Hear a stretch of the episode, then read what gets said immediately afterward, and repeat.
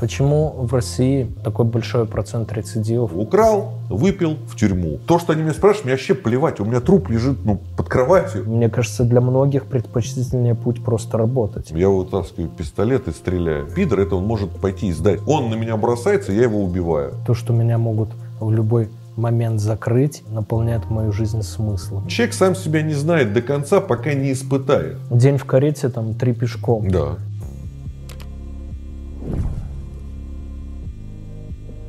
Друзья, привет! Новый выпуск Люди Про. Снимаем продолжение истории с Германом. Канал My Crimes. Все ссылки на его творчество найдете в описании. Смотрите, прошлый выпуск вам зашел. Спасибо за реакции, за подписки, лайки и дизлайки тоже. Надеюсь, с этим будет то же самое. Поехали. Ну, я уже говорил, в электростале когда у меня была там, ну, такая неприятная ситуация с местным контингентом, ну, вообще тоже по моей глупости, вот сижу я, общаюсь с адвокатом. И вот здесь человек отпускает под подписку. Моего возраста просто залетный парень. Я обратил, я бы так не обратил, его отпускает под подписку, а он не веселый. Прям видно, вот рядом сидит. Ему прокурорша говорит, давай подписывай, иди на свободу. Он такой, я не могу подписать. Я что, чуть гонишь? Я бы там ногой бы подписал бы, да? Она говорит, а что не может? Он говорит, у меня правая рука сломана. Она говорит, левый подписывай. И он подписывает. И такой мрачный уходит. Думаю, ну, повезло чуваку. Вот не понимает, что будет дальше. Ты можешь попасть в лагерь, ну это я понимаю. где Нет, тебя засунут в камеру и скажут, дружочек, иди подписывай, либо ну. с этой камеры ты выйдешь ну, да. с потерей здоровья и кое-чего еще. Подпишешь, подпишешь, ё-моё. Легко это сделать? Мы с тобой знаем легко. Ну. Вот он изолятор, вот здесь камер нету, и вот здесь стоят, как они, вот эти с повязками, как они называются? СВП. Да, СДП, секция у нас СВП дисциплины было. и порядка. Секция внутреннего правопорядка. Ну, а у нас было СДП, секция дисциплины и порядка. Mm. Неважно. А там обычно огромные лбы, ну такие, знаешь, хорошо кушающие, да, там. И к тебе никакого этого морального сочувствия не испытывающие. Активисты. Ну да. Может быть, может быть. Поэтому здесь говорит, ну, он решает, у него выбор, либо тебя сейчас либо ты идешь куда-то. Ну, я знаю, добровольно многие пошли.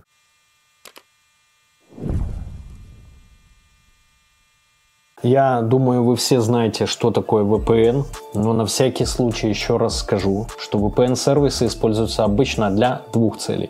Первое это для доступа к заблокированным сайтам, и второе для смены вашего реального IP-адреса со всеми вытекающими плюшками. В интернете, само собой, можно найти много сервисов, но принципиально все они делятся на два типа платные и бесплатные. Бесплатные обычно имеют низкую скорость, не дают должной анонимности, сливают ваши профили рекламодателям или вообще используют ваше устройство как прокси-сервер для разных неприглядных действий. Платные в основном лишены этих недостатков, но также имеют два минуса. Не всегда выдерживается высокая скорость соединения из-за большого числа пользователей на один сервер и исходный код их приложений непрозрачен, и многие исследователи склоняются к тому, что некоторые VPN созданы напрямую иностранными спецслужбами. Среди всего этого разнообразия действительно трудно выбрать хороший VPN-сервис. К счастью, я могу порекомендовать вам действительно хороший VPN, которым уже давно пользуюсь сам и который лишен всех этих недостатков. Встречайте UFast VPN и слушайте, почему он лучше. Во-первых, UFast VPN использует протокол OpenVPN с открытым исходным кодом для обеспечения вам быстрого и защищенного доступа в интернет. Также ребята доработали шифрование трафика, используют SSL для соединения и поддерживают все протоколы. При этом нет утечек WebRTC и прочих. Также UFast VPN использует Telegram для раздачи VPN, поэтому его невозможно заблокировать или удалить из App Store. UFast VPN с вами везде везде, где есть Telegram. В-третьих, в отличие от многих бесплатных VPN, UFast не собирает и не продает какие-либо данные о тебе. Журнал логов удаляется с их серверов моментально, а точнее просто не ведется и никто не хранит историю ваших посещений. Также сервера UFast VPN не имеют ограничений по скорости трафика, используют серверы только с каналами до 10 гигабит, а VPN работает на всех устройствах. YouTube в 4К вы можете можете смотреть без задержек. Ну и самое интересное, в UFAST вы можете получить не только VPN, но и проверить свой IP на чистоту, проверить его риск score, fraud score, а также то, как видят вас другие сервисы или товарищ майор. Ну и продажа прокси тоже там. Ссылку на UFAST VPN найдете в описании.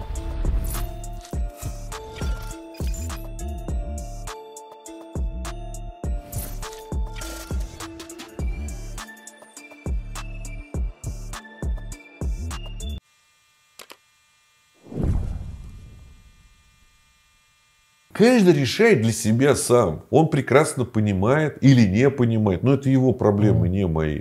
Я единственное могу сказать про себя, что в 53 года я себя где-то в окопе с автоматом или еще с чем-то, ну, не вижу. Я считаю, что это как этот самый, ну, не, не там. Они говорят, ну вот за тобой придут. Я говорю, если за мной придут и скажут, Герман, пора, я скажу, ребята, видимо, совсем все плохо. Если именно я Я умею обращаться с оружием. Понятно, у меня были и пистолеты, я стрелял из автомата когда-то. Это все понятно. Но там я что должен делать, я просто не понимаю. Что я там отстаиваю? Ну, я не знаю. Поэтому есть кто знает, и пусть я говорю, я и всем тем, кто ушел, я желаю вернуться оттуда. Причем скажу более, что там, что там, такие же ребята молодые. Причем тут еще такая фраза есть, но мы ее не будем говорить, то Политики между собой договорятся и объяснят, почему это все случилось. Бизнесмены, кто сейчас платит бабки, отобьют эти бабки потом. А вот матери, которые поставили туда своих детей, они будут ходить и искать их. Где он там лежит, что там. Вот что будет. Все останется на плечах тех людей простых, которые где-то... Тем более там же еще из деревни много. Ты Но. не забывай, для него эти там 100-200 тысяч... социальный лифт. Не-не-не, для него он 5000 рублей в жизни видел три раза. И вдруг у него 150-200 тысяч будет где-то на карточке. Он купит себе дом через полгода, да, там, машину там. Он будет гулять с девчонками, которые на него до этого, как я уже описывал, не смотрели. То есть он закрывает кучу проблем. У него это шанс опять, что выбиться куда-то. Потому что они живут там, где, ну, если ты поездил по России, а я там чуть-чуть побывал, ну, допустим, на рыбалку мы ездили, как Вышний Волочок. Ну, ерунда от Москвы. Но это недалеко, там 200 км где-то. Озера. Заброшенный, вот разрушенный клуб, разрушенная школа, разрушенная библиотека, разрушенные эти совхозы, колхозы. Автолавка – это несколько сотен, ну, 100, 200, да нет, ну, пусть будет там 300 километров от Москвы. Раз в неделю приезжает автолавка, я пришел за сигаретами, стоит бабулечка, ее сын и внучка – и она в счет своей пенсии под запись берет, значит, ей какую-то там конфетки, там, себе там рис, там, ну, что-то там из таких, из сыпучек. И он, этот лось, ну, ну так, на взгляд, лет 25. Он говорит, мам, можно, ну, мне это самое. И она берет баклажку пива охота. Ценой там, ну, пусть будет там 100 или там сколько там, 80 рублей. И это все под запись. Когда ты на это смотришь, Бабушка за пенсию, за свою, под запись, потому что когда там пенсия еще будет, берет какие-то необходимые вещи, ей какие-то конфетки, а ему баклажку пива. На это смотреть тошно. И там коров нет уже, лошадей нет. Все живут браконьерство, посок озера, рыбалка. Мы еще ржали, мы едем на хорошей машине, на охоту, за грибами, да, порыбачить. Лисички мы покупаем на дороге у этих ага. бабушек вместе с ягодами и так далее. А когда приехали, ну, мы же приехали, надо выпить туда. Выпиваем, нам утром приносит этот рыбак два ведра рыбы, выбирайте себе, чтобы ему налили.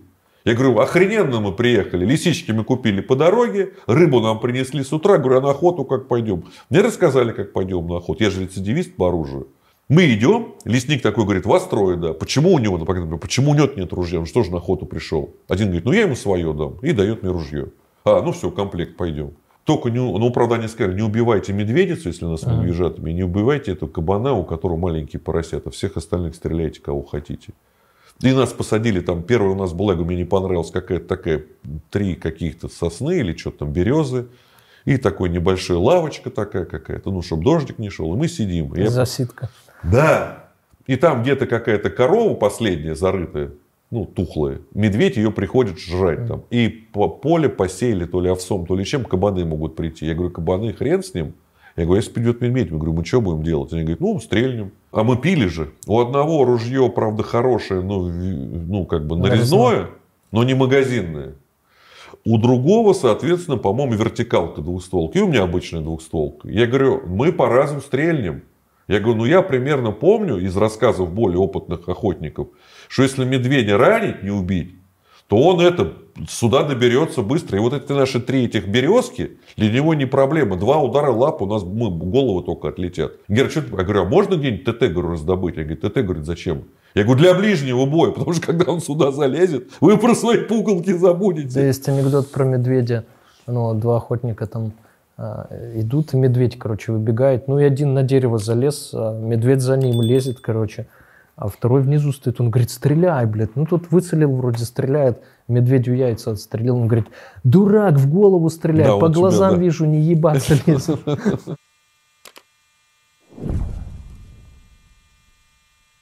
Думаю, вы все слышали про бота Глаз Бога в Телеграме. У меня посвящен ему отдельный целый выпуск, смотрите там по ссылке, который за считанные секунды находит любую имеющуюся в открытых источниках интернета инфу по вашему обидчику, должнику или просто понравившейся девушке. Поиск ведется по номеру телефона, e-mail, ФИО или номеру авто. Анкеты в Инстаграме, ВКонтакте и других социальных сетях и мессенджерах. Также можно очень быстро найти человека по фото, пробить весь комплекс инфы по его IP-адресу или биткоин-кошельку. Работает почти для всех стран, но больше всего инфы в боте по гражданам России, Украины, Белоруссии и Казахстана. Правда, есть и проблема. Глаз бога постоянно удаляют из Телеграма, Поэтому работающая ссылка в описании под видео. Да, и еще вы можете подать запрос на удаление информации о вас из выдачи бота, который максимально быстро удовлетворяет. Ссылка в описании.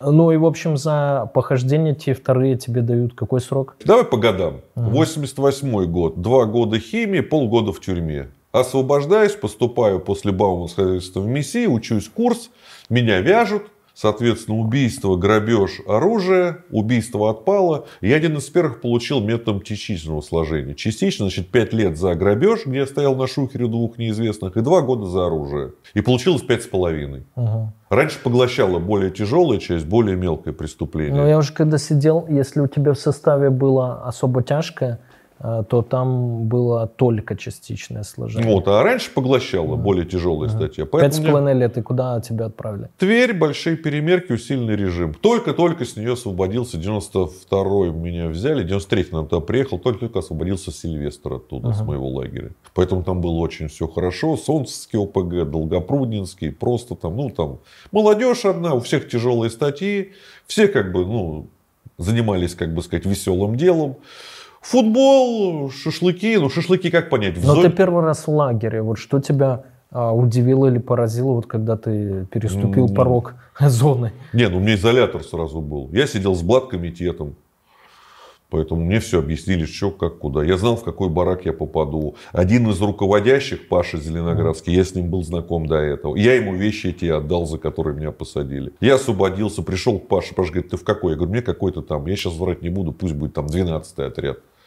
Я сейчас просто не помню uh-huh. какой. И он говорит, допустим, там у меня мой приятель Игорян. Идешь к нему. Это а, он смотрящий за отрядом, это мой семейник. Ну, семейник, ты знаешь, такой, с кем ты хаваешь, делишь там uh-huh. все эти беды, горести и так далее. То есть я сразу попал в блат-комитет автоматически. То есть я всех знал, получается. Плюс я от Люберецкий. С Люберецким я уже тоже сидел, это Залата Вовка, один из непростых людей из Люберец. То есть, ну, как бы у меня компания получилась совершенно нормальная. И поэтому у меня впечатления какие. Я пошел по гостям. Меня стали знакомить в этом, это вот Солнцеск, это вот это, это. То есть я всех, получается, знал через несколько дней после выхода из изолятора. Все, зона как бы. Я стал участвовать в сходниках, если знаешь, что это такое, когда собирается ограниченный контингент привилегированных ребят, которые решают, как зона будет там На санчасти какой-нибудь, в локалке санчасти. В наглую, в бараке, как раз здесь по Паше было лень куда-то собираться. Мы приходили прямо к ним в барак, и это, это как там актовый зал, он назывался ПВР или что-то типа того, где телевизор должны зэки смотреть. Комната психологической разгрузки, что-то там. Ну, у нас, может быть, она и была, я там не был. Ну, как бы тут есть некоторые вещи, которые зачем тебе комната. Короче, ленинская комната. Ну, пусть будет так. Мы там собирались, решали наши какие-то насущные вопросы, с кого-то спрашивали, кого-то там, ну, с кем-то знакомили, кто новый пришел. То есть, ну, реально, ну, все группировки объединились. Была конкретно вот группировка Блат-комитет, естественно, почти все москвичи. Поэтому нам было что решать, мы между собой все были знакомы. И как бы, ну, Ну что, ну, стал сидеть. И еще в зоне выключали свет на несколько дней. То есть Почему? нам выдавали сухпайок, и мы на костре жарили ну, все, что хотели. Тушенку с макаронами. То есть Почему были проблемы в стране со светом или И что? в тюрьме в те времена и на зоне проплаты, не уплаты, там, ФСИН там что-то не контролировал или заходил в долги. И администрация, которая не собиралась там, ну, прям реально на, там, на 2-3 дня выключала свет. Поэтому, я так понимаю, администрация с блатными договорилась, ребят, вы уж сидите спокойно, мы вас не трогаем, но вот тут тоже особенно это, не выпендривайтесь. И почему потом наложили сухой закон, то есть запретили всем бухать, пошел спирт-рояль левый. Мгм. И вот реально компания пошла бухать, там 5 человек.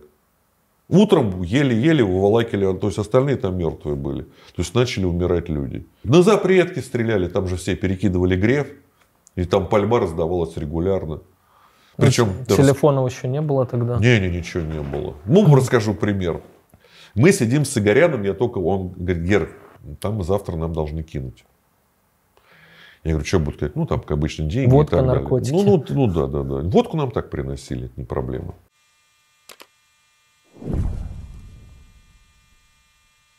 В этом видео не будет рекламы моей книги, потому что она и так отлично продается на сайте, ссылка в описании. Я же расскажу вам о своем другом бизнесе, кэшбэк-сервисе secretdiscounter.com. И если вы что-то покупаете в интернете, а в скором времени и в оффлайн магазинах и делаете это не через кэшбэк-сервис, то вы теряете от 50 до 200 долларов ежемесячно.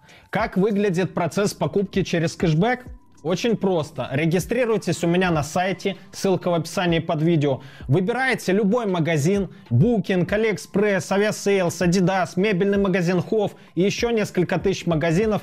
Переходите на него с нашего сайта. Магазин видит, что вас за покупкой привели мы, начисляет нам комиссионные, которые мы впоследствии делим с вами, причем вам достается больше, чем нам. И я оставлю ссылку под видео, и вот в этом углу экрана, при регистрации по которой вы получите золотой, то есть практически максимальный статус лояльности в нашей системе. И с первого дня будете получать кэшбэка на 20% больше, чем другие пользователи. Ах да, совсем забыл, на сайте есть промокоды, которые прекрасно работают в связке с кэшбэком, и вы получаете выгоду и по купону, и кэшбэк сверху. Отслеживание посылок более 400 почтовых и курьерских служб, проверенные компании по доставке покупок из-за границы и многое другое.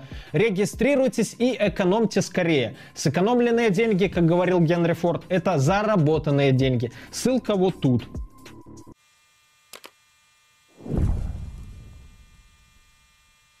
Я говорю, а как у вас здесь решается? Надо найти двух пидоров.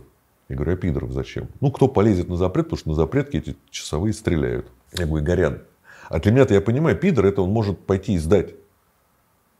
Ну, автоматически, да? Потому что пидор это самое ненадежное, что может быть, да, в лагере. Если ты ему говоришь, слушай, там, сейчас там через час, через два, через три будут кидать, то пидор, естественно, ну что там, взял и доложил. Завхозу еще кому-то. Я понимаю, что это риски. Я говорю, «А у нас есть надежный? Он говорит, ну нет, но сейчас будем договариваться. Я говорю, слушай, я этих говорю, двух пидоров знаю. Он такой, кто? Я говорю, ты и я. Он говорит, что? Я говорю, пойдем с тобой, говорю, вдвоем спокойно, потому что там деньги прилично, там кусок такой там запрещенного там этого Ага. самого. Ну, тут все, что нам там ну, надо. Ну, и плюс там эти самые там приветы и так далее. Ну, вот мы пошли. Не стрельнул, слава богу, но уже стемнело, повезло. А так ты сидишь в лагере, бабах, бабах. Либо кого-то ранили, либо кого-то убили, либо, может быть, не попал. Потому что в те времена давали отпуск часовому. Ага. Если он кого-то на запретке застрелил, у него 15, по-моему, Ну, типа психологическая травма, подлечиться. я не знаю, что там, но там стреляли регулярно. То есть в этом плане. Потом, кстати, на строгом режиме я ни одного выстрела не слышал на запретке, кстати. Ни- Никто не лазил. Ну, то есть ты еще и потом сидел. Да, у меня первый срок 88 год 2 года, э, 92 год 5 с половиной и 98 год 5 с половиной. Просто за ТТ при задержании. Времена пришли другие. Но соблазн великий был. Сколько всего ты просидел? Я его запихиваю под диван, ну, под кровать. Труп. Тебе после отсидки тюрьма снится постоянно. Тебе братва может подарить перстенечек. Тебе братва может подарить там какой-то пистолетик. Там. Да нет ничего советского. Теперь пришел капитализм.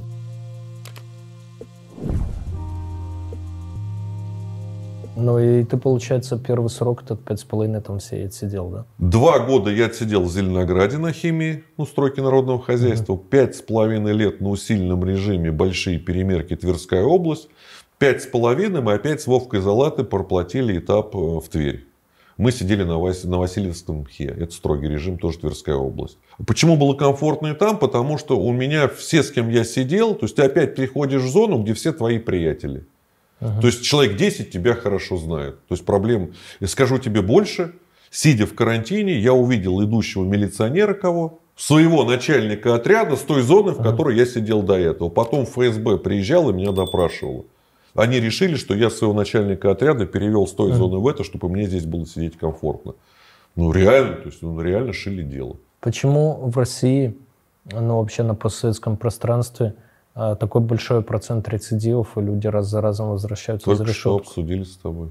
У нас не занимаются ни военными, которые приходят с горящих точек, ни с людьми. Давай представим себе, мы с тобой, ну, не с Москвы, мы с тобой откуда-то. Вот ты приходишь обратно в свой городок судимостью, неважно какой, кража, неважно что. Ты куда устроишься, скажи мне? Ну, почти никуда. Тебе либо мыть полы где-то, либо на автомойке работать. И опять же, если еще возьмут тебя, потому что автомойка там тоже деньги качают. То есть любое какое-то дело, которое будет приносить тебе хотя бы ну, не ненависть, у тебя не будет. Либо есть вариант другой. Если твой друган тебя не забыл, он сейчас какой-то предприниматель, и то, скорее всего, он тебя на какую-то большую должность, он тебе просто поможет, ну, как бы пристроиться. Потому что ему нахрен ты не нужен, все ему скажут, а что ты какого-то уголовника к тебе пристроил. Это первая проблема, которая тебя коснется. Тебе идти-то по большому счету некуда. Теперь давай вернемся. А что ты на этой работе сможешь заработать? Ну давай прикинь. Ну на пропитание только, по сути.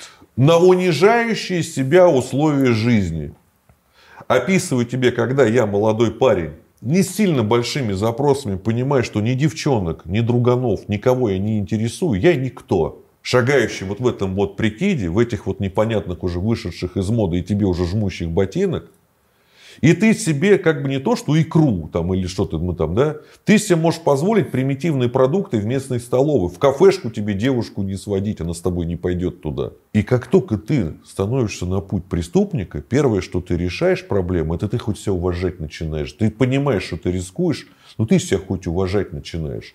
К тебе относится по-другому твое окружение.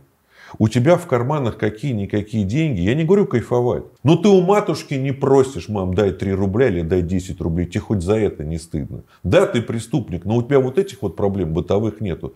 Ты можешь себе купить какие хочешь джинсы. Если много денег, ты можешь позволить те времена себе даже иномарку. Она будет по доверенности, ну, потому что ты, блядь, не хочешь светиться. Ну, то есть, вот именно самоуважение к себе появляется. Да, ты рискуешь жизнью. Да, согласен.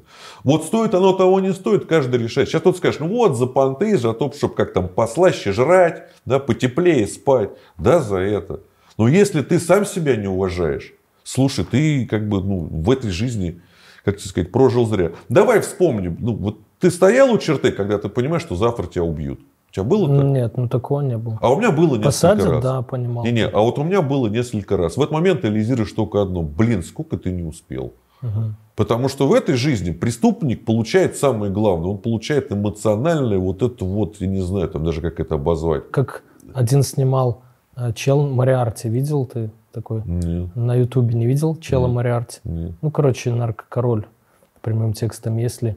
И я с ним записывал интервью, и я спрашиваю, что ты от этого получаешь, там, помимо денег, да? Он говорит, вот то, что меня могут в любой момент закрыть, ну, вообще наполняет мою жизнь смыслом. Ну да. Каждый день, говорит, наполняет. Здесь я бы не так бы сказал. У тебя настолько насыщенное. То есть ты сейчас можешь быть богатым, через час тебя могут, хочешь убить, хочешь еще чего-то, закрыть я уж вообще молчу. Плюс ты проходишь все этапы, за которыми ты идешь в фильмы. Титаник, Аватар, Соловьи-разбойники, там, разведчики. Ты, ты проживаешь кучу жизни, вот элементарно занимаясь преступлениями. У тебя только есть один нюанс, который, если ты дожил до старости, то, что произошло со мной.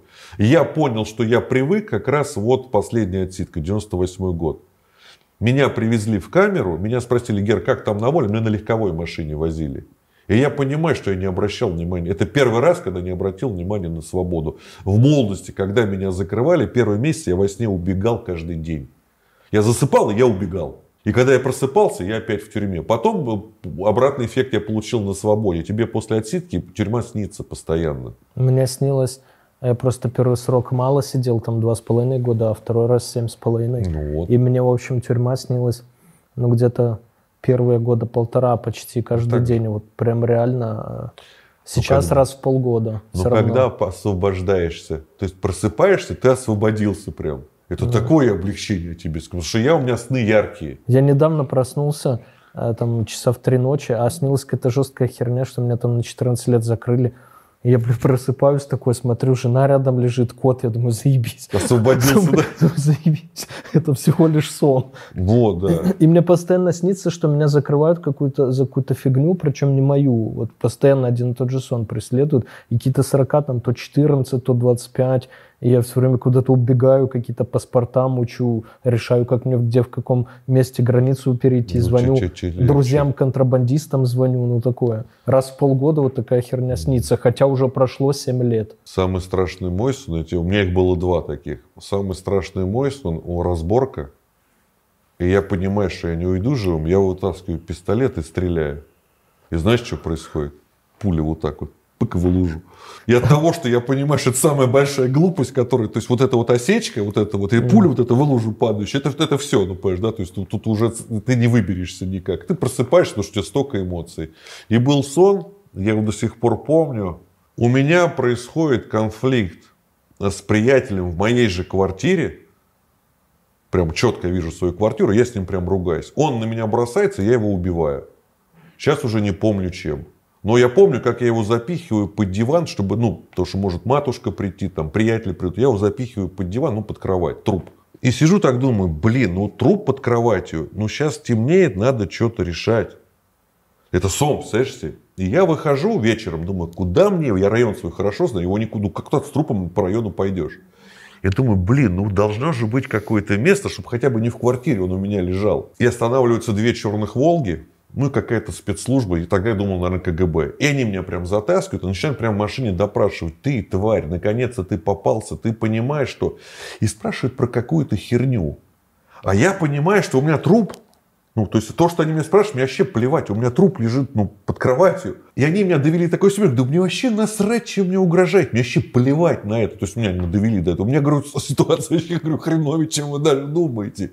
И тоже в этот момент просыпаюсь вот на этих вот эмоциях, что, слышишь, они меня ловят за какую-то дрянь, а у меня тут трупешник, мне там, ну, хрен знает сколько теперь впаяет, потому что меня же они не отпустят. Вот у него там в 20 метрах от допроса, у меня там тело человеческое. Ну, вот такие вот моменты. Кажется, что это, наверное, ненормально. Но для нашего образа жизни тогда потеря друзей, перестрелки, что тебя менты при задержании бьют.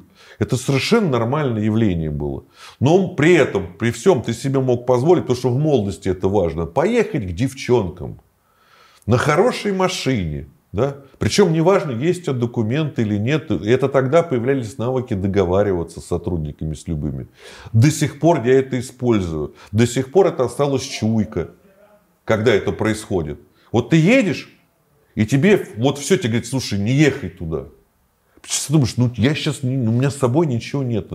Не ехай туда. Думаю, дай-ка проверю. Вот недавно это сколько было, полгода назад. Думаю, ну поеду. Там облава, стоят сотрудники. Я про себя думаю, вот это что же за мной до сих пор там, ну вот это. А чуйка это есть этот ангел-хранитель на самом деле. Если ты думаешь чуйка или звоночек, это твой ангел-хранитель говорит, не надо. А я думаю, дай проверю, да. Я думаю, значит, со мной еще. Хотя вот говорю, мне когда сказали 40 лет, он обычно самое, ну, отлетает. Спонсор выпуска нашего не My Crimes, к сожалению или к счастью, да, а Битпапа, наши друзья, бот в телеге, которым, с которым мы уже третий, наверное, год рекомендуем. Можно купить, продать крипту, прямо не выходя из телеги. Все ссылки найдете в описании.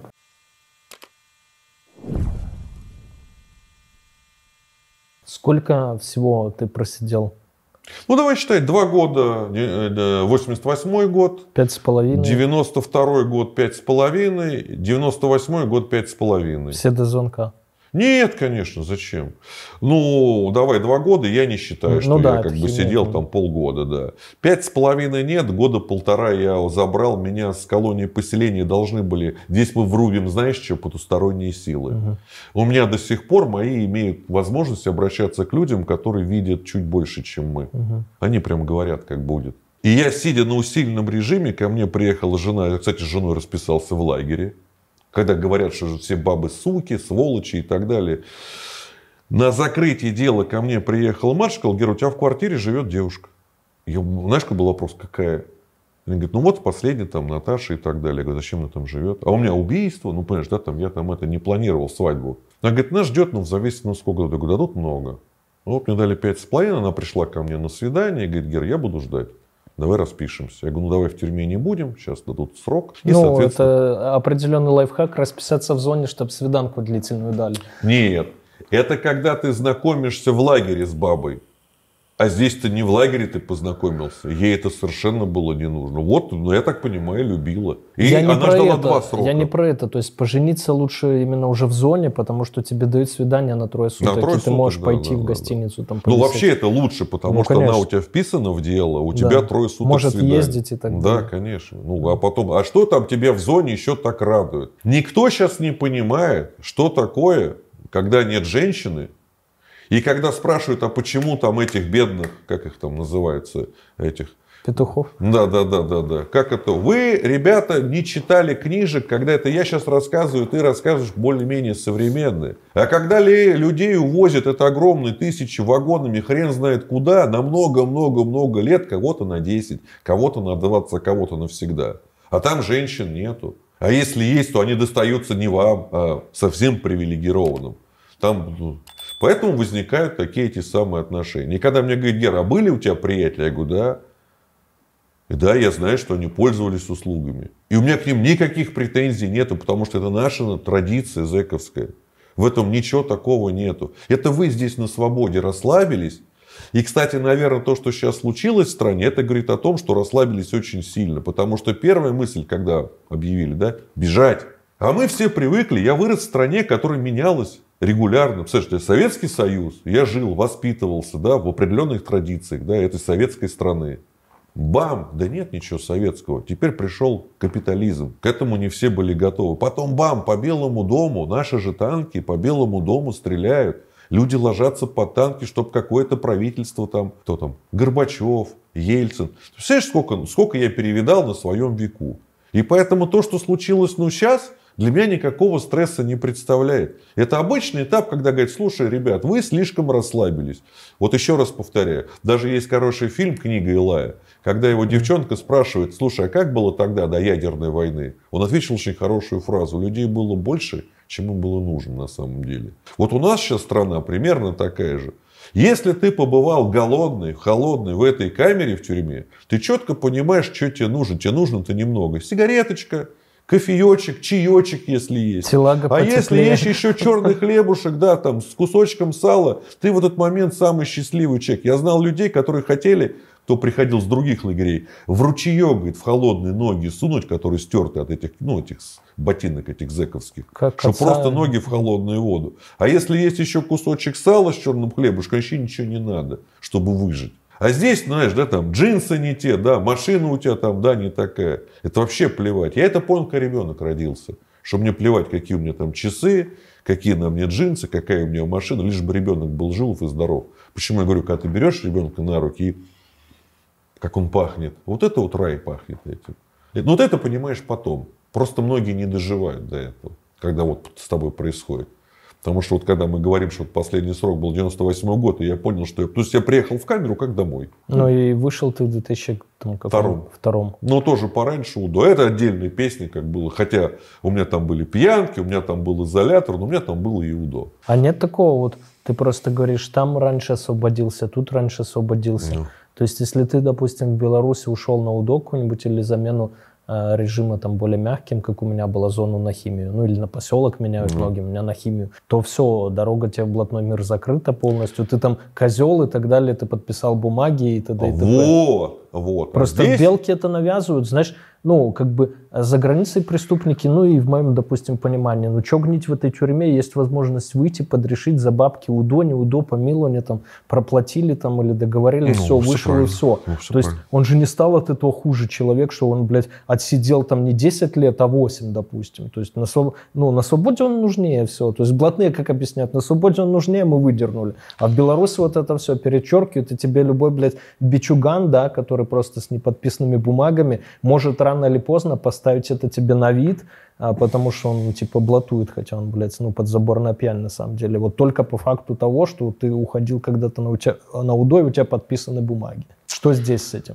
А, Смотри, если, давай, понятие, вещь такая, она очень интересная. Я Оно со, понимаю. вре- они со временем менялись. Ну, например, давай, по понятиям, если ты, ну, серьезный авторитет, не будем называть, а тут у нас сейчас статья за это, ты не должен иметь жену, детей, какое-то имущество, деньги в личном плане, машины, там, все, все, что угодно, все что, все, что ты не можешь. То есть ты должен быть вот такой вот, как ты есть. И жить ты должен чем? Преступлениями, кражами и так далее. Почему это было так? Потому что человек, кто решает чужие судьбы, он не имеет права иметь никаких привязанностей ни к чему, ни к вещам, ни к родственникам, ни к кому. Более того, он даже не имел права, если он вор в законе, прийти в милицию, чтобы ему сделали документы. Они освобождались с лагеря с портянкой, мы жили преступлениями, с друганами, по блатхатам, ну и так далее. И если вор в законе не заезжал там через полгода в лагерь, а заезжал через год, через два, то у его друганов были вопросы, а ты где так долго проплавал-то? Ты где ты так интересно пробыл-то? Потому что преступление, блатхата, игра там в карты, ну и плюс всякие тимурки и так далее, все равно рано или поздно ты попадался. Тем более ты ходил на дело. Ты не имел права, как сейчас. Тебе там братва подарила что-то. Тебе братва может подарить перстенечек. Тебе братва может подарить там какой-то пистолетик, там, ножик или еще чего-то. А жить ты должен... при- Потом все поменялось. Доходило, мы уже рассказывали случай, когда ну, серьезный дядя, ну, в прошлом карманник, его везут такие же крепкие пацаны, которые тоже сейчас считаются теперь преступниками-бандитами. Он говорит, ребята, остановите, я пройдусь. А он едет по тому району, где ходит его любимый автобус в юности, где он промышлял по карману. Ему нахрен карман не нужен. Он выходил просто, чтобы вот руки размять, там, молодость вспомнить. Через какое-то время опять садился в этот Мерседес, вытаскивал этот никому не нужный лопатник, говорил, руки помни, ты ехал. Времена пришли другие. Но соблазн великий был, согласись. Ты теперь ну, авторитет, у тебя регионы, у тебя есть возможность иметь все эти Мерседесы, Майбахи, Роллс-Ройсы, квартиры, где хочешь, хоть Монте-Карло.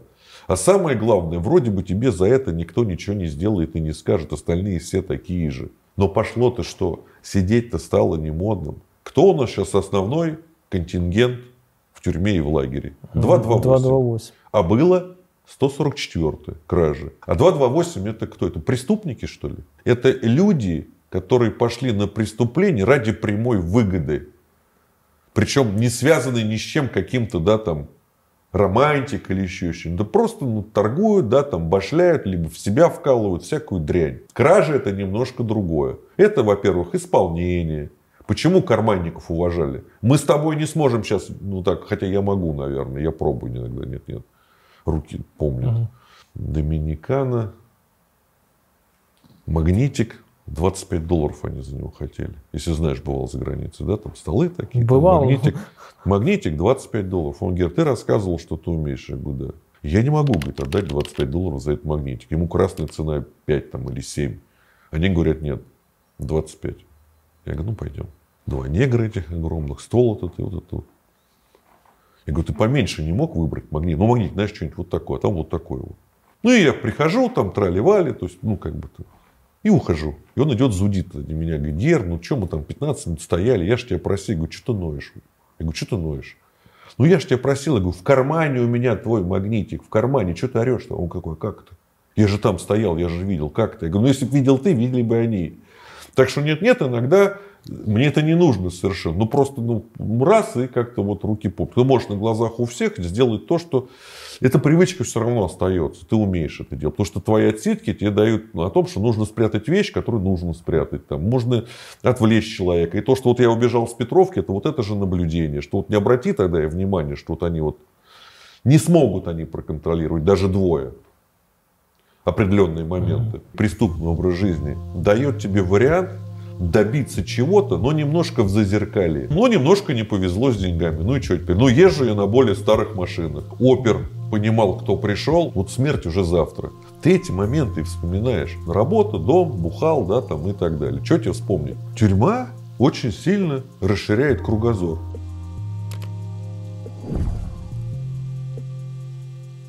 Но блатной мир, ты говоришь, поменялся, понятия и так далее, да? Он не то чтобы поменялся, пошли допуски. Ну, например, привожу тебе, ну, вот элементарно. Когда я сидел по молодости, если куму вызывали смотрящего за камерой, он брал с собой не друга своего, он брал с собой любого мужика, который не к нему отношения имеет. И говорит, пойдем со мной.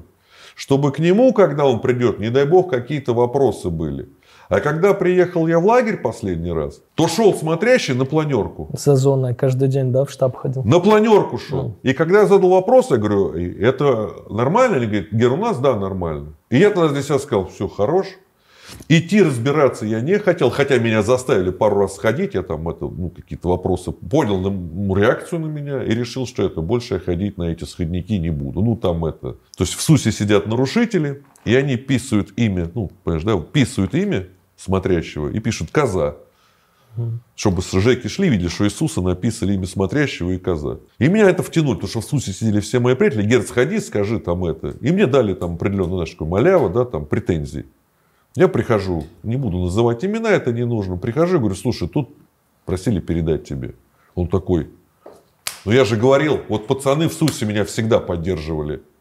Я, я ее читал. Я говорю, там не совсем так, но как бы делать выводы вам. Я передал, про себя думаю, да этот гадюшник мне нахрен не нужен. Ну, представляешь, да, там написано, ты там, ну, там, ответь, там, Пацаны в СУСе меня вот поддерживают, молодцы. Кто тебя поддержит? Твое имя писают, что ты коза, ема. Какой тебя поддерживает? Ну вот, вот так вот. Как тебе сказать-то? Даже это, в принципе, было понятно. То есть на моих глазах, что бы там ни происходило, что усиленный режим года через два, через три. И, кстати, ты только что спросил, почему это делалось. Кто поехал на поселок вместе со мной? Давай разберемся. Ну, Все мои приятели. Почему? Простая вещь. Ребят, ничего мы не подписывали. Ни в каких СДП зоне нужно было перекрашиваться. А кто мешал? В этом бараке двое-трое, в этом бараке 5-6 человек. То есть, по большому счету, нас наберется человек 40 всего, кто, в принципе, в каждом бараке что-то держал. Ребята, что, вы хорошие парни, что вам сидеть? И все, пошли, пиши. что Никаких СДП, как сейчас там. Про то, что ты говоришь, это когда тебя заставляют подписать чего-то. А нас ничего не стоит. Тебе нужно только написать заявление, что я хочу там пойти, и начальник отряда и резолюцию стоит. Э, да, хорошо, все Но они все равно далее. за тебя подпишут, что ты состоял в секции какой-то. там. Плевать. А вот здесь интересный момент. Кто за меня подпишет, Ну, это его проблема. Писарь отрядника подпишет. Да, главное, главное, что я не написал, что я даю подписку, сотрудничать там и так далее. Вот что меня может только остановить. Вот это проблема, потому не, что... у нас не было сотрудничать, там, знаешь, оно попроще. Во время отбытия наказания я обязуюсь там участвовать в жизни отряда, Ну. а, там искоренять вредные привычки, короче, ну и, в общем, вести Ну, это то себя же самое. хорошо. Ну, это то же самое. Только, ну, есть другая, когда ты Ну. куму пишешь на сотрудника. Просто мне это предлагали. Поэтому я знаю, что это такое. Они говорят, Гер, ты, знаем только мы. Я говорю, слушайте, ну, я опытный сиделец. Это бумага со мной на всю жизнь. Они улыбаются такие, ну, да. То есть, даже ты освободишься, в твоем отделе где-то будешь прописываться, у замначальника эта бумага в сейфе будет лежать.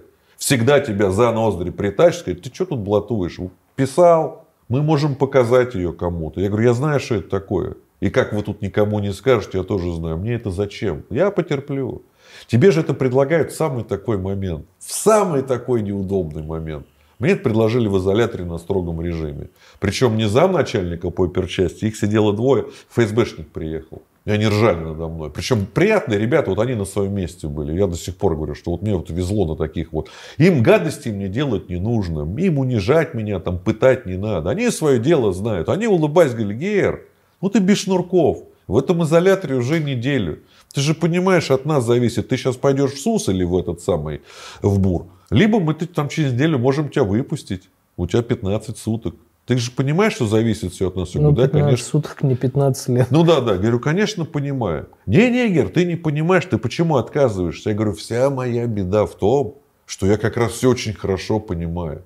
У тебя жена приезжает на белом красивом Мерседесе. Ну, как бы, зачем ее расстраивать? Сейчас поедешь в этот самый, там свиданок нет. Поедешь в СУС, там свиданок нет. Если есть, то очень редко. И мы должны подписать твое заявление. Так что вот такие вот там разговоры происходят. На самом деле в этой жизни, ну еще раз говорю, что ну, вот в преступном имею в виду, ты проходишь столько испытаний, что тебе, в принципе, есть что вспомнить. И когда мы говорили с тобой про вот эти вот времена, ну, что вдруг ты ну, стоишь перед, да, там, вот, вот смерть уже завтра. Ты эти моменты вспоминаешь.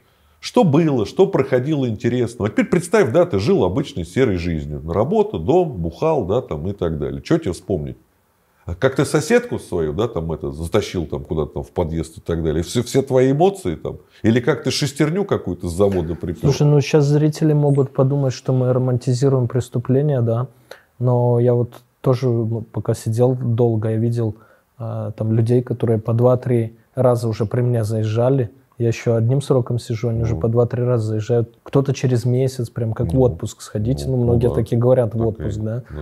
Ты думаешь, а, вот смотришь а, на такое, плюс на свой срок, и блатная жизнь, она во многом похожа на день в карете, там, три пешком. Да. И раз за разом, ну, вот попадает так вот лично мне со второго раза, мне не захотелось. И я уже думаю, что, может, лучше на его нафиг эти деньги, там, романтика, может, лучше бы я там каким-то менеджером работал образно с, с низов и, и развился бы и бизнес свой и так далее, вот чем вот эта вот романтика. То есть ты прям говоришь, это там твоя молодость и, и так далее, вот аж с придыханием, но мне кажется, для многих предпочтительнее путь просто работать. Смотри, здесь есть, мы приходим к самому главному, то, что мы говорили изначально. Каждый решает для себя сам.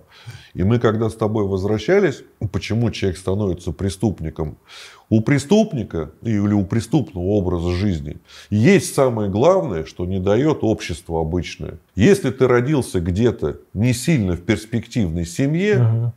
ну, допустим, ты родился в семье сержанта, не будешь ты генералом никогда. Но если родился в семье генерала, скорее всего, ты будешь, ну, полковником точно. А вот преступник или преступный образ жизни дает тебе вариант добиться чего-то, но немножко в зазеркалье, в другом обществе. Ты там можешь быть и генералом, и прокурором, и мидовским работником, кем угодно. И здесь зависит не от твоей семьи, кто у тебя папа и мама, а вот от этого зависит. Это единственное, почему люди выбирают. Причем неважно где, в России или еще где-то. Преступление дает тебе шанс выбраться. И если мы вспомним даже того же Искабара, да, кем он был? Обычным что-то они машины разбирали и так далее. Потом вот эта вот струя, и он стал кем стал. Чем он кончил? Да, мы большинство кончим тем, что кого-то убьют, кто-то сколется, кто-то сопьется, кого-то свои же там, ну там за что-то. большую часть жизни в тюрьме будет просидит. Жизнь, да, будет жизнь яркой, но недолгой. И здесь еще один нюанс. Почему мы с тобой разговариваем? Мы с тобой анализируем, что мы делаем. У нас с возрастом меняется мнение, и мнение о себе тоже, чем мы занимаемся. У многих этого не происходит. Ему нравится то, что с ним происходит сейчас. Это мы берем тех, кто украл, выпил в тюрьму. Украл, Романтик. выпил в тюрьму. Когда я анализировал свою ситуацию, почему ну, пришел такой момент, я понял, что я привык. И это ненормально. Я не убегаю ночью из тюрьмы, и меня катают на обычной машине, а я на улицу не смотрю. Обычно же девчонки волновать, как люди живут, плевать. Я думал, что я скажу, откуда у меня этот ТТ, так, что делать? То есть я анализирую свои показания, мне улица плевать. И когда я уже сидел, а это мне уже было за тридцатку, я начинаю понимать, что в 35 или там, я в 33 освободился, но в 30, я в 33. ну вот в 35 бегать по улице с пистолетом на какую-то делюгу, что-то как-то, да, ну что-то как-то, ну не айс, ну совершенно. В молодости я себе представлял, да, я с такими же друганами, налеты, да, там, грабежи, там, угоны. Весело, весело. В 35 лет как-то странновато. Ну, что тут странно я буду выглядеть, да? Ну, вот, наверное, поэтому. Поэтому то, что говорят, что люди не меняются, кто-то не меняется, а кто-то меняется. И еще раз говорю, мы не можем это пропагандировать. Как мы можем пропагандировать то, что плохо? Это равносильно, слушай, давай там это самое, да, испытаем себя, пробежимся по минному полю. Ну, ну, не нужно. Но если ты по нему пробежался, это интересно послушать, да? Ну, согласись. Как у тебя это прошло, интересно? Или прочитать в некрологе. Не-не-не, так, ну, многие же пробегаются. Есть же действительно случаи, когда действительно пробегали, только потом выясняли, что это минный пуль. Спрашивали, как? Да потому что он не думал об этом, поэтому пробежался. Просто есть люди, которые это проходят. Если брать преступников, есть свой мир, но он свой. Он никак не соприкасается с этим в плане того, что наши понятия здесь порой совершенно не соответствуют. Допустим, порядочный арестант и порядочный человек – это совершенно разные вещи. Но что-то объединяет. Ну, почему-то уважают здесь порядочного человека, и там уважают порядочного арестанта. Когда я говорю, слушай, приятный парень, ну, он сидел за два убийства. Мне говорит, Герт, как это может быть? Я говорю, потому что мои критерии в тюрьме к нему совершенно другие. В тюрьме мне нужен сокамерник, который меня не предаст, который за спиной не держит там ножик, чтобы меня там, да, там за что-то там, да, что-то там, да, ко мне применить. Кому я могу доверить чего-то, с кем я могу интересно поговорить о чем-то. И мне плевать, что у него два убийства, это на его совести. Это его проблемы. Убийство даже сейчас, кто-то сейчас скажет, да я там, никто из вас, кто сейчас вот говорит, что я никогда не буду там, не может этого сказать, потому что завтра может случиться так, что тебе придется защищать свою жизнь или своих близких. Или состояние аффекта еще. И ты убьешь в этот момент. Может, кто-то струсит, ну, как бы это уже его проблема. Но кто-то будет защищать до конца, и ты убьешь кого-то. И мои слова вспомнишь. Большинство детков, которые сидели там, кому старше 60-70 лет, все сидели за убийство. Я говорю, а как это? Ну, выпили, пошли, что-то поругались. Я ему как дал, он упал об камень. Ударил бы он меня, я бы там бы лежал бы. Либо какая-то семейная поножовщина. Из-за чего она происходит? Ругались, из ругались. Из-за синьки чаще всего. Конечно, конечно. Я из 100 убийц, вот, допустим, их не так много сидело. Но я не очень хорошо к ним отношусь, ну, потому что такое, это, знаешь, это не профессиональные преступники, а по пьяни чаще всего. Из ста убийц э, только двое были вот именно, которые готовились, там, это из корыстных побуждений, mm где-то что-то спалились. Один даже спустя, по-моему, 12 лет на их след вышли. А вышли тоже, кстати, случайно. Закопали на поле. Я ездил вокруг этого, возле этого поля постоянно в школу там капусту, морковку. Один год капуста, второй год морковка, там, короче, такой севооборот, да. И они закопали там 12 лет назад, кого-то завалили группой лиц, а это ночью закапывали над этим каким-то телефонным кабелем. И кабель где-то перебили, связисты полезли менять и откопали, хотя уже столько лет прошло. И вот из всех убийц я видел только двоих, кто именно ну, готовился. А остальные же это ж вот алкоголь. Так я тебе более того хочу сказать, что они, если не пьющие, ну не пьют, они приятные люди совершенно. Ты в жизни не мог подумать, что человек по пьяни может mm. кого-то убить. Поэтому еще раз говорю, что мы не знаем, что плохо, что хорошо. Сегодня то, что мы считаем плохо и осуждаем кого-то, не факт, что мы, случайно оказавшись в этой ситуации, ну, понятно, будем да. выглядеть так же, как он. Может быть, будем еще хуже унижаться, просить прощения или стоять с повязкой, унижать другого. Объяснение простое. Ну, если я это делать не буду, меня будут так гнобить. Оно же как объясняется? Поэтому человек сам себя не знает до конца, пока не испытает. Вот, допустим, мне говорят, там, Гера, вот ты там осуждаешь, у нас там кто-то уехал за границу. Я говорю, за что мне их осуждать? Я осуждаю, когда оттуда говном поливают. Ты уехал и уехал, какие проблемы? Может быть, у тебя там бизнес, может быть, там еще что-то. Ты говном не кидайся оттуда. Вот, вот это я осуждаю. Мы все имеем право делать то, что мы делаем, если это не приносит вред кому-то. У нас есть такая история одна. Кто является, кстати, оно применимо в жизни, кто является хорошим водителем? Ты машину водишь? Ну, который безаварийно ездит. Нет. Ты можешь водить машину как хочешь. Главное, не мешай другим. Вот главное. И в жизни надо так же. Делай, что хочешь, другим не мешай. Но в зоне, кстати, это а, очень ощущается. Просто на свободе не задумываются многие об этом, а там надо именно думать о других, об окружающих. То есть, если ты там а, в угоду себе сделал розетку прямо здесь, но, блядь, нельзя было ее здесь сделать, потому что она на виду. Ты спалил розетки по всему плинтусу и так далее, короче. Там приходится о ближних думать э, чуть чаще, э, чем здесь. Mm-hmm. И не только о ближних, а и о последствиях каждого своего шага. Тюрьма очень сильно расширяет кругозор. И заметь, тюрьма, знаешь что? Она тебе как бы учит обращать внимание на мелочи. Что в этой жизни любое слово может причинить такой ну, вред и беду, да, что ты себе даже представить. Просто брошенное. Слово же назад не вернешь. потом будешь жалеть об этом, еще, ну ты, и тебя что жизнь учит? Ну, задумывайся перед тем, как что-то сказать. Что хорошее, что плохое. И, кстати, ну, у нас есть ролик на большие вещи, которые там происходят. Я считаю, что они правильные, желательно, чтобы они были здесь. Я не про убийство сейчас говорю, а про то, что если ты сказал и не сделал, к тебе есть вопросы. Если ты кого-то оскорбил, будь любезен, ответь. А не так, оскорбил, а потом, а извини. Как понять, извини? Залез, насрал кому-то на голову, взял тряпочку и пошел, что ли?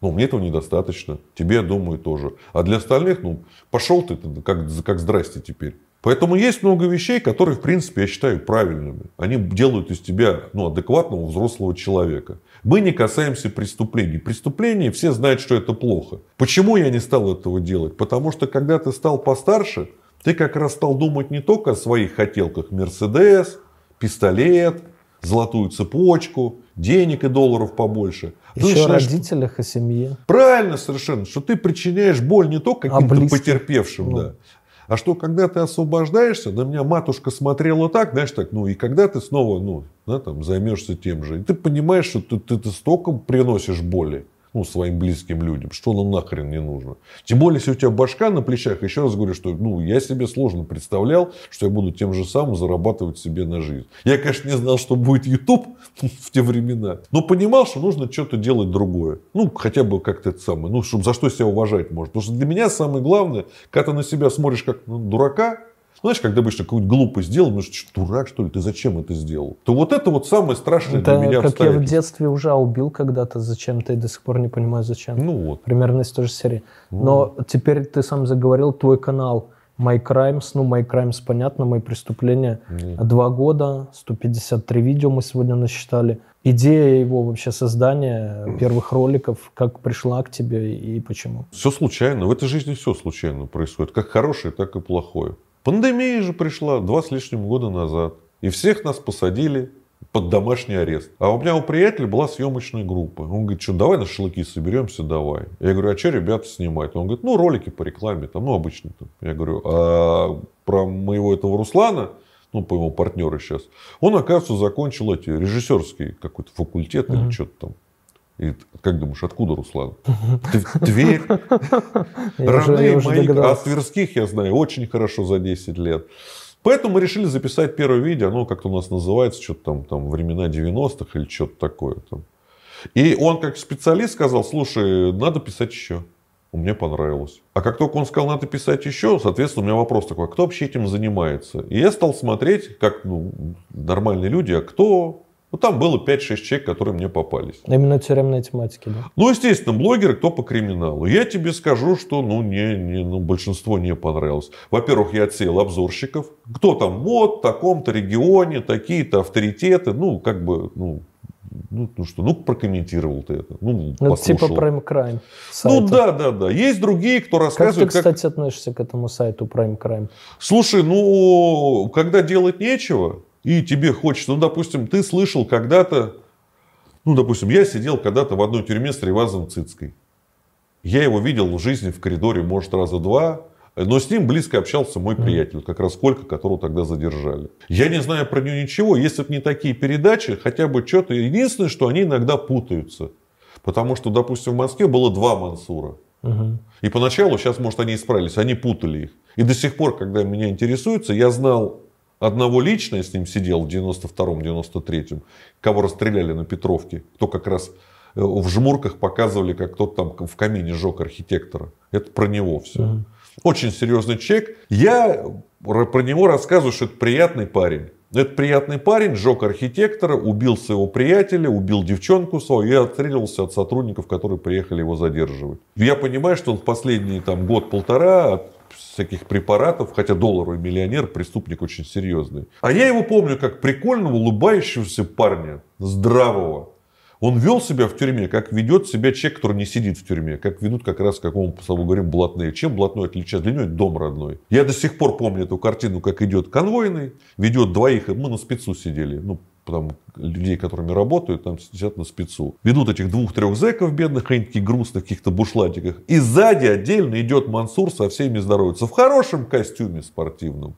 Там выбрит, причесан. Дорогие кроссовки последней модели. Здорово, братва. А мы с ним, потому что его катали, меня часто пересекались. И через мою камеру шла дорога, если понимаешь, со спеца на общий режим. Поэтому, ну, все знают, кто такой Гера. И там через меня передавали там это. И мы с ним часто сидели, потому что там ждешь, пока тебя на спец отведут. И говорю, приятный парень, совершенно. Ну, что вот он так закончит буквально через несколько лет, я не знал. И был еще второй Мансур, который Шелковников, которого убил Витя Калина. Это приемный сын Япончика. Поэтому все это путается. Два Мансура было в те времена, в одно и то же практически время. Ага. А сказал им, что пандемия, приехал Руслан, Записали ну, первое видео. Записали Руслан, второе. как специалист, да, сказал. Там был еще момент, у меня должны были интервью брать. Но приехал человек, который меня вызвал, ну, как тебе сказать, аллергию ага. стойкую. Я говорю, не надо. И там была первая проблема, как у меня, как у блогера. Вот я сижу, настроен на камеру, как вот сейчас. Вот. А с чего начать-то?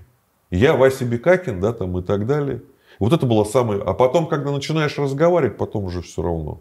То есть оно пошло, пошло, пошло, пошло. Ну, а идеи для роликов? А, только что я тебе рассказал. Стал смотреть, кто этим занимается. И понял, что нужно делать. Никто из них не может, как я, рассказывать свои истории. Но они тебе, не ты говоришь, не понравились. А кто понравился? По креативу дядя Слава, отмечу его сразу. Именно как разговаривает и именно как выстраивает. То есть у него провокация. Мне это не нравится, потому что в этом есть, как тебе сказать, давай, наверное, приведу пример. Меня просили, даже денег за это заплатили, чтобы я начал делать чат-рулетку. А чат-рулетки, знаешь, какое ощущение? Как будто ты в говне вымазался. И если вдруг, как, ну, как тебе сказать, у тебя попадает чек, давай возьмем, пусть у нас ненависть какая-то, да, там, между разными странами, да, там. И ты понимаешь, что там явно убогий человек. И тебе очень легко вывести из себя. Оскорблять много ума не надо. Но доблести в том, что ты драконишь другого человека уровнем слабее тебя, или тебя там оскорбляют, в этом я никакого себе, как бы сказать, там, бонуса, да, там, или какой-то, я не знаю, там, выгоды, либо, ну, знаешь, там, для меня это важно. То есть обычная человеческая помойка, не буду про все, на 80 или 90 процентов. То есть ты листаешь этих людей, угу. которые там, они сидят там либо от безделья, либо нахамить кому-то, либо показать какую-то интимную часть своего тела. То есть, ну, всякая хрень. Но бывают интересные беседы. То есть, бывает, нарываешься на людей, которые совершенно спокойно с тобой разговаривают. Неважно, в какой стране причем. Нормальный диалог, вспоминаются какие-то моменты. И, ну, приятно. Насиженных часто попадаешь? Слушай, ну, относительно, там в основном сидит молодежь, она не ага. сиженная. Там в основном либо оскорбление, ну, примерно такое, молодые девчонки, и у меня еще возраст еще не забывай, там же сразу, ой, дед какой-то. Так, чтобы они с тобой поговорили, допустим, молодые девчонки там, ну, где-то сидят там на кухне или что-то, они там раз, ой, смотри, какой дед, я им говорю, стоять, они такие, раз такой, так, девчонки, так, ну-ка давайте, подождите, не листаем, что делаем там. И начинаешь с ними разговаривать. То есть вот так даже. В основном ты им сразу не интересен. Либо мат, перемат, пьяная рожа какая-то. Либо если какая-то другая страна, вот этот вот в наш конфликт, этот самый между странами, и начинается конкретное оскорбление. У нас там, кому интересно, есть один доведенный до практически до, до безумный да, человек. Да. И, и опять же, я доблести никакой здесь не вижу, но он выморозил. Вот как бы так нельзя. Потому что я считаю, что ну, по, по каким-то, ну, неважно каким обстоятельствам, мы бываем, оказываемся ну, с разными точками зрения. И, и, и все все прекрасно понимают. У меня следующий после России, у меня идет Украина по зрителям, по подписчикам. Ну, у всех, наверное, так. У меня тоже. Но, Потом вот, Беларусь, Казахстан. Ну вот, отписалось процентов где-то 25, вот так я скажу. Остальные все остались. Ну, немало. Не, ну слушай, ну есть объективные причины. Я до сих пор с некоторыми людьми поговорить не могу, потому что реально за эти, а, ну с кем мы созванивались, реально у них проблемы могут быть из-за этого, что мы с ним по телефону поговорили. Ну, службы работают, ну а что. Так я что, упрекать его должен? Или обзывать его, что ты трус, поговорить со мной не можешь? Я все понимаю.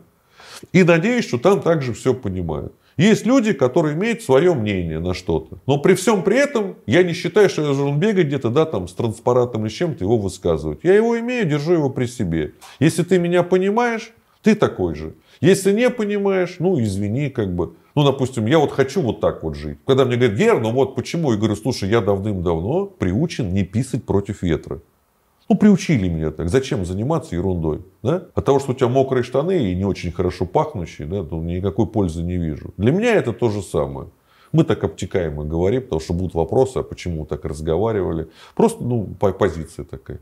Не писать против ветра. Ну, канал начался случайно. Ну. И потом перерос в какое-то основное занятие или все же нет? А вынужденно, но получил, смотри. Э, когда у тебя рождается маленький ребенок, у тебя уже руки связаны. Плюс у тебя основной вид деятельности, который ты уже начал, ну, приносящий тебе денег, это, соответственно, канал, который ты ведешь. Плюс тебя просят еще ролики, ролики, ролики. И публика прибавляется, ну, очень быстро. У нас такой, из, из каналов мы, в принципе, шагали так угу. очень хорошо. Пока не случилось то, что случилось. И то, что, ну, мы же не знали, что монетизации не будет. Я уже описывал, 3000 долларов на дороге не валяется. Это покрывало все наши проблемы. Мы не могли себе позволить много, но мы росли. То есть в этом плане у нас было все хорошо. Плюс на было бы авто, открыт второй, ну, этот автоканал. Mm-hmm. То есть мы прекрасно понимали, что он будет что-то приносить. И вдруг бац, ну и что теперь? Горевать, что ли?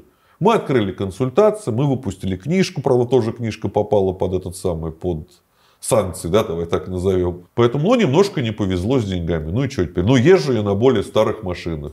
Ну, ем я не икру, там, ни черную, ни красную. Ну и что? У меня жив-здоров ребенок, есть домашние хлопоты, есть дело, которое мне нравится. Потому что я-то обратную, ну, как отклик получаю. И, наверное, плюсик в карму, потому что до этого я делал нехорошо незнакомым людям. А сейчас, в принципе, я занимаюсь тем, что помогаю. А самое главное, своими историями я людям даю понимание, что в этой жизни не так все просто, как им до этого казалось. И даже попав куда-то там случайно или случайно в ситуацию, где вроде бы ничего хорошего нет – там тоже живут нормальные люди, пусть смотрят на меня. По крайней мере, я таких там встречал. Они тоже какое-то быдло, ходят с какими-то дрынами, насилуют, там, да, там, требуют денег. Ну, как нам описывают там сейчас, да, там. Вот я смотрел у тебя несколько роликов, но один э, там про то, как Эдвард Билл сидел. Там, конечно, отдельный шедевр. Это не то, что даже у тебя. Это в целом отдельный шедевр, что он рассказывал про это. Он такие вещи рассказывает, ну, которые человеку, который был за решеткой или в камере с нормальными людьми, хотя бы пару недель находился, да, но они дикость вызывают, он говорит, там, петух ему говорит, типа, э, выключи вентилятор, там, еще что-то, ну, там, какая-то полная дичь, или Давид, или Давидыч, или Давидыч, как он, который а, на весь YouTube у Вани Миронова, Ваня, привет, рассказывает с гордостью, как он сдал Полонского, что тот курил траву. Это э, при, пришли мусора, шмон, да, что-то запрет, может, какой-то вынесли, ты анализировал. И непонятно вообще, как э, с гордостью они об этом рассказывают. У них вообще какого-то понятия нет. То есть да. Э, я просто... А он, ты не можешь им предъявлять эти претензии. Я просто убежден, что я раньше так думал, да, что большинству из ныне живущих вот молодых людей, там, блогеров, ну, неважно, тот же Билл, Давидович и так далее, абсолютно убеждены до сих пор, что тюрьма бы пошла на пользу. Но в их случае э, получилось, что они отсидели там в колбасных хатах каких-то плюс-минус там по полгода-год, а, и все. И я думаю, что, ну, понятно, Давидович, что они ни хера не поняли. побольше, кстати. Ну, неважно, там, там то есть он не доехал до зоны и так далее. И а, я понимаю, что они не изменились, они ни хера не поняли на самом деле. Ну, да. Но а, доедь они до лагеря, один и второй, особенно какого-нибудь жесткого, и они бы многое осознали и поняли, потому что я помню, в лагере происходили со мной такие вещи, да, а, что ты о себе, если честно, до хрена нового узнаешь. Что ты не ожидал вообще, что ты можешь в этой ситуации так поступить, а в этой наоборот ты вот способен на, на, на ты, более... Я разочарую тебя. Ну почему? В лагере, что один, что второй, были бы завхозами. У одного и второго проблема одна, они блогеры. И администрация за них переживает изначально. Они необычные зэки. Он и не может попасть в обычную камеру. Давидовичу просто сначала, ну, случайно повезло, но он не оценил. Он там описывает, что попал как раз в камеру, где сидели нормальные угу. ребята. Просто когда он расслабился, он начал рассказывать свои истории. И там, ты же понимаешь, там люди это, тебе сразу говорят, ты либо угомонись, либо сейчас у тебя будут проблемы. Вот он не понял с первого раза, у него начались проблемы, а дальше то, что мы с тобой знаем. Что касается Эдварда Билла, его изначально посадили в эту чесотку, он здесь не виноват. Опер понимал, кто пришел, и задача оперы была не объяснить Эдварду Биллу понятие. Ему нужно было посадить его туда, где Эдвард Билл не получит телесных повреждений и вопросов, а это чесотка. То есть там сидят специальные ребята, которые знают, зачем они там. И они с Эдвардом Биллом, ну, как бы сказать, дружили и обеспечили ему безопасность. Но, к сожалению, чесотка отличается тем, что там сидят всякие не совсем отличающиеся, ну, как бы по порядочности люди. То есть это изгои всякие. Поэтому там и происходили истории, которые он описывает. По своей глупости, не понимая, что нормальный человек, послушая его, сделал вывод один, что он сидел кое-где в нехорошем месте. Но это не его проблема. Просто он изначально, как блогер, не мог попасть в нормальную хату, что в нормальной хате к нему были бы вопросы, на которые у него, скорее всего, ответов бы не было. А Хованский тогда? Просто мои ребята с канала ему помогали, там Ларин написал, познакомился с девушкой. Ну, мы там что-то закидывали, деньги ребята собрали, я со своей стороны удвоил или утроил, мы закинули. Ну, как поступили как должны, и слава, и хотелось бы, чтобы по-любому так помогали, да. А неприятный момент только мог бы пару слов отписать, хотя бы после освобождения, что спасибо, пацаны. А, слушай, ну, то, что вы делали, это правильно. То, что он меня отблагодарил, это его дело. Ага. Ну, у него как бы по Ну, короче, делай добро и бросай воду. Все правильно. Окей. Так же, как в долг давать. Дал, забыл. Ну. Ну, это правильно. Чтобы потом не разочаровываться. Еще А по отсидке его? По отсидке из всех из них он самый, наверное, правильный. Не сказать, что он достойно это все сделал, но он правильный. Он рассказывает правильные истории, они как бы детские, ну как бы все понятно, но для него это лучше, чем то, что рассказывают вот эти ребята, которых мы только что вспомнили, Давидыч и Билл. Планы твои на ближайшие 5-10 лет? Что касается э, э, жизни или блога, который мы это самое И вели. того, и того. В жизни у меня ребенок маленький. Я хотел бы дожить, когда я ну, увижу ее свадьбу.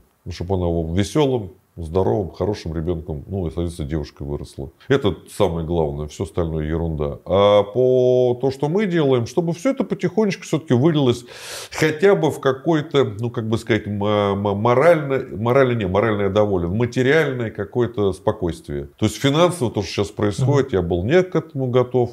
Но надеюсь, что это все устаканится. У нас, в принципе, по большому счету, успех, мне даже грех жаловаться, мы входим, ну, под нас знают. А вот финансы у нас, конечно, это сам беспокоит. Ну, и мы- Руслану тяжело. и, Ну, мы, под- мы подскажем. А, Бл- ну, окей. Блиц. Милиция или полиция? Милиция. Почему? Отношение было другое, лучше. Ну, привожу пример. Участковый мне не причинял никакого беспокойства. Знаешь, что мне сказал участковый? Гер, вот где живешь, там не сри. Мгм. Будешь соблюдать, не будет проблем. Когда последний раз я освободился и сказал это начальнику, потому что ко мне пришел начальник, ну, когда мне там описывали наколки и так далее, которых у меня нет. Он говорит, что за оружие? Я говорю, ТТ. Он говорит, зайдешь ко мне потом. Я захожу, он говорит, ну что, как ты будешь тут? Я говорю, слушай, мне участковый все сказал. Он что тебе сказал? Говорю, где живешь, там не сри.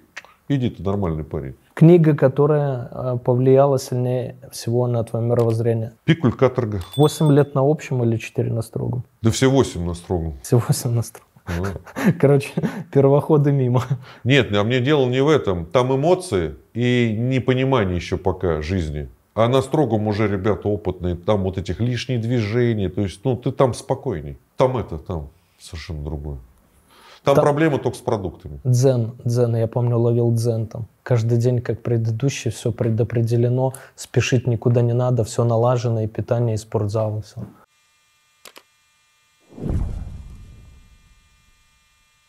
Гринфилд или Чифер? Гринфильд чифер я не воспринимаю. У меня тошнота до сих пор. Ну, Такая же история. Неважно, там с леденцом, там с пряничком или там с бутербродом. Два глотка, все, меня мутит течет. Ну, я, мне думаю, что-то с печенью. Ну, может, других вариантов у меня нет. Тогда любимые конфеты. Я торт помню из детства. Конфеты мне равнодушен. Э, Торт птичье молоко у меня рядом этот самый, ну, как это, ну, от завода Фабрика. продавали, да. магазин. А я помню еще, у меня в тюрьме особый фетиш был, в Си- СИЗО еще, э, когда конфеты эти столичные в Беларуси есть такие, не с водкой или с ликером, ну, А, короче. можно было. Ну, нельзя было, но упаковку просто Ну, тогда они, убираешь. если в тюрьме, то они, конечно. И я помню, закидываешь, берешь горячий кофе какой-нибудь, завариваешь. Ну, какой кофе? У вас какой был самый популярный? У нас Жакей, например. Слушай, у нас кофе самый популярный, который в данный момент есть либо у тебя, либо можно Я раздобыть. Другого вида не было. И Я вот завариваю, помню, этот Жакей.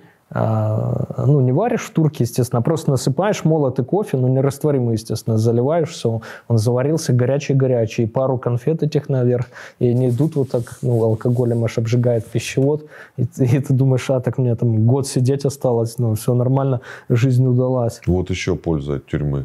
У тебя больше нет проблем с едой. У тебя нет нелюбимых продуктов. Ну, ешь, что есть, да. Нет, нет, нет. Самое главное, ты понимаешь, насколько это ценно.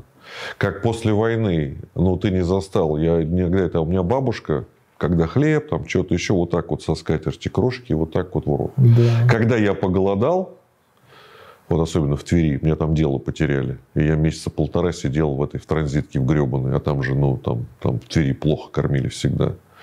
И я понял, что такое это самое. Ну, даже на Пасху простое вот это вареное яичко.